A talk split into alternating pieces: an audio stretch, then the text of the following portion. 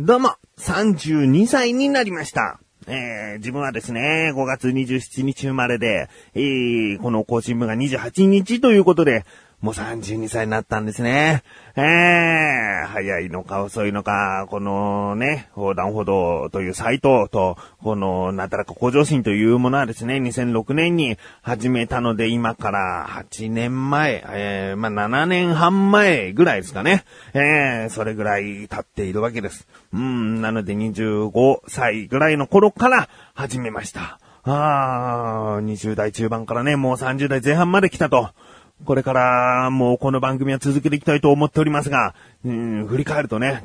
結構自分の成長記録として残っているのかなとは思いますが、まだまだ振り返らずに、このままやっていきたいなと思います。うん。えー、自分の誕生日の前日の話を今回したいと思います。ということで、あー自分もなかなかこう、我を忘れて盛り上がることができるんだなと改めて実感した自分がお送りします。菊池のなだらか向上心。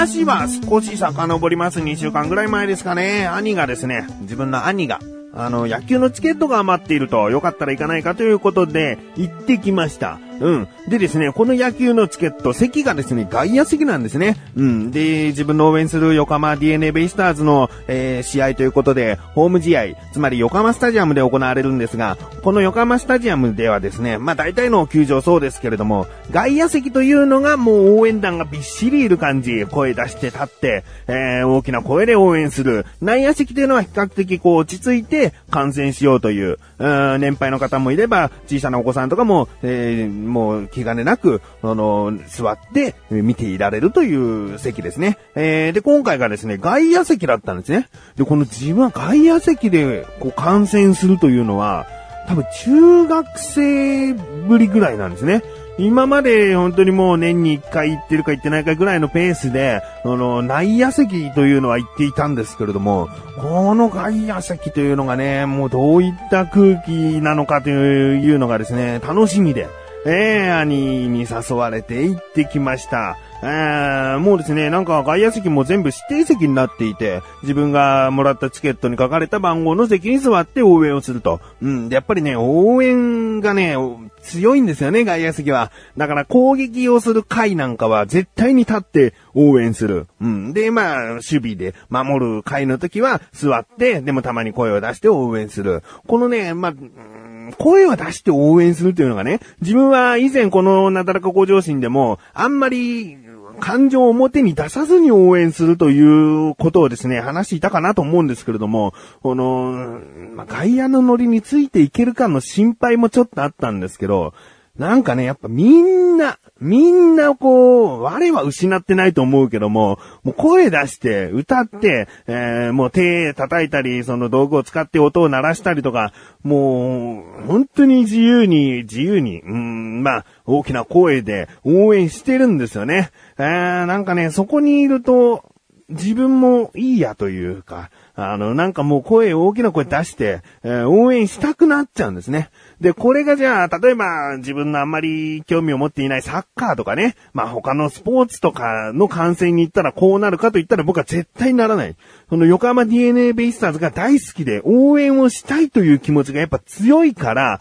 いいんだ、自分を発散していいんだみたいな気持ちになれたんですよね。えー、他に、あの、例えばね、あの、アーティストのコンサートとかに行った時に、うん自分の大好きなアーティストさんのコンサートに行ったとしても僕はあまり、うん立って手拍子して、えー誰よりも声出して、えー一緒に歌ってとかなんかそういうことはあんまりできないんですね。できれば静かに見ていたいなというタイプだったんで不安ではあったんですけれども、やっぱプロ野球観戦となると、こういうのはないんだなと。ああ、自分も盛り上がれるんだなと思いましたね。えー、でですね、初めての経験だったんですけれども、その試合で、えー、横浜 DNA ベイスターズが点を入れたらですね、まあ、大きく盛り上がった後に、もう周りの見知らぬ人たちとハイタッチするんですね。これがね、なんか初めての体験でしたね。えー、あの、自分の前に座っているのはカップルだったんですね。で、カップルでさすがに女性の人は、なんか、あの、あんまり他の男の人とタッチはしていなかったんですけれども、そのカップルの男性の方はですね、自分の方にも、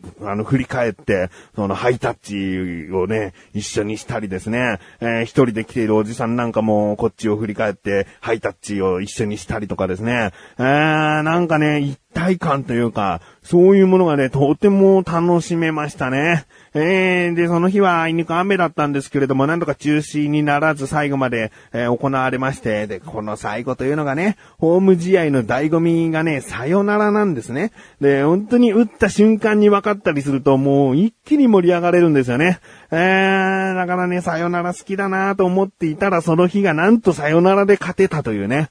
ああ、素晴らしいものをね、誕生日前日にいただいたなと。で、その試合の最後というのが、勝ったらですね、選手たちが一人二三個ぐらいこう、その、その場ですぐ書いたサインボールをですね、あの観客席に投げ入れてくれるんですね。で、それをですね、これなかなか経験ないと思うんですよね。えー、キャッチすることができまして。うん、5月26日というね、自分の誕生日前日ですが、その日付の入った、えー、黒羽選手。ね、今の横浜 DNA ベイスターズの正捕手になりつつある選手なんですけれども、この選手のサインボールはですね、見事に手に入れて、で、選手一人に3個投げ入れますけれども、これをもらえる確率ってどれぐらいかな ?100 分の1よりは上だと思うんだよね。えー、なかなかこう、ボールなんていうのはね、ゲットできませんよ。ファールボールまたはホームランボールを手に入れることができるなんて人生で一度きりしかないだろうと言われているぐらいですから、あまあ、それぐらいですね、その野球の試合を見に行ったら、ボールを手に入れられるというのはですね、とにかくこの貴重な体験ができてですね、とても素晴らしい日だったなと。うん、あの、雨は降っていましたけどね。まあその雨によって試合の内容も結果的にサヨナラで勝てたということになったんだろうし、うん、この雨の中一緒に応援しているというその一体感もですね、たまらなかったですね。えー、じゃあ自分はこれから、えー、観客席に行ったらですね、声を出して応援していく方が好きなのかとね、ちょっとね、自問自答してみたんですね。うん。でもね、やっぱり一番は、こう家で VTR、VTR というか、えー、テレビだったり、パソコンからもですね、見れたりするんですけれども、そういう中継を一人でじっと見る方が向いているかなとも思うんですね。毎回外野席というとね、ちょっと疲れちゃうような、疲れちゃうというか、あーなんか自分の何かこう、もう、何かこう、ちょっとスイッチを入れないといけないという部分があるので、えー、ですがね、あの、内野席が最下位ですね。えー、自分の中では一人で観戦する、その次は外野席で応援する、観戦するというのがですね、好きになりました。うん、なので、これからそうですね、もし野球場行って、えー、試合を見るとなったら、安いですが、むしろ外野席の方がいいなと思いましたね。まあ、本当に楽しかったです。そして、いい一日。その日の試合が終わって、兄と二人で焼き鳥を食べに行ったんですけれどもね、そこの焼き鳥を食べてる間に日付が変わり32歳となった日でございました。うん。リクの PC インフォメーションワールドはパソコン好きなリクが便利なソフトの紹介やゲームの実演などを雑談を交えながら楽しくお送りしています。更新は不定期ですし、時間も厳密には決まっていませんが、お聞きいただければ幸いです。現在リスナー絶賛募集中。詳しくはリク半角スペース PC インフォワールドで検索。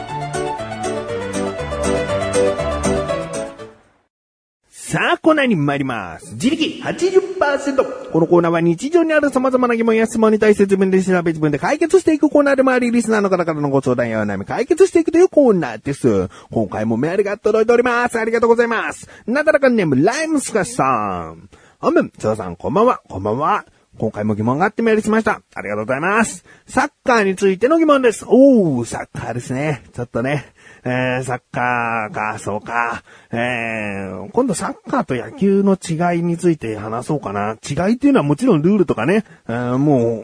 スポーツというジャンルの中であって、球技という種類であって、他はもう全部違うようなもんだけれどもね、ちょっといつかね、話そうかな。うん、まあ、サッカーについての疑問です。えー、J リーグの試合で第12節、第15節など、試合に名前がついていますが、あの節の由来を教えてください。ださいお願いします。ということですね。ええー、あのね、節、季節の節ですね。もしかしたらですね、読み方不死だった場合、自分はとても恥ずかしいですが、第一節とかじゃないですかね、節と読むと思うんですが、えー、その節というのは何なのかと、試合だったらね、第一試合、第二試合と言ったらいいんじゃないかということですね。うん。ということで、今回の疑問です。サッカーの試合で、節という言葉が出てきますが、あの節の由来を教えてください。お願いします。ということですね。うん。この説はですね、なぜ使われているか、もともとその説という意味がですね、まあ、区切りということですよね。えー、一つの節というように、まあ、一つ一つの区切りに節目という言葉で節も使われているように、節という一括りにするという意味がありますね。うん。で、この節がじゃあなぜ使われているのかというと、サッカーというのは、まあ、リーグ戦なんですね。えー、リーグ戦なので、必ずその試合が、えー、その第1節とか第2節で、えー、試合が行われるんですね。うん。なので、第1節が終了すると、全チーム同じ数だけの試合が終了しているわけです。うん。で、サッカーの試合は、1試合1試合の間隔が少し空いていたりもするので、あの、どのチームも同じ数だけ試合数が終わっていくんですね。で、野球というのは逆にもう、だいたい1週間に、まあ5日から、えー、6日試合が行われますから、まあ雨で中止になってしまったりとか、そういうことがあると、チームによっては全然その一番試合を多くこなしているチームとの差ができてしまうんですよね。なので、まあ、第何回戦とかね、まあ第何試合とかいう言い方をするんですが、サッカーというのはきちんと終わっていくので、その節、第1節、第2節という区切りができると。うん。まあ、それでも何試合何試合って言っていけばいいんじゃないかと思うかもしれませんが、なんかサッカーはですね、そのリーグ戦、まあ J リーグだったら J リーグのそのリーグ戦以外にも、なんとか杯とかいう、あの、別のこう、試合が行われることがあるらしいんですね。えー、なので、まあなんとか杯の何試合目とか言えばいいんですが、まあ第1節、第2節が終わったという言い方をしておけば、あ、J リーグはここまで終わっているんだなということが、まあわかりやすくなってているということらしいです。うん。ということでですね。まあ自分は本当にサッカー音痴なところがありまして、えー、調べたところそういう意味で、えー、不死という言葉が使われているそうです。うん。大難しさんいかがでしょうか？あー、まあ、サッカーね。サッカーね、えー、サッカー、も、な、今年なんてね、ワールドカップが行われるんだよね。えー、だから、こんな風にね、アンチサッカーみたいな雰囲気は出さない方がいいんじゃないかとももちろん思っているんですが、えー、ま、日本は応援しております。うん。ライムスカスさんメールありがとうございます。こんな感じで日常にある様々な疑問や質問の方をお待ちしております。投稿よりなだらかご年を選択してどしどしとご投稿ください。以上で力80%でした。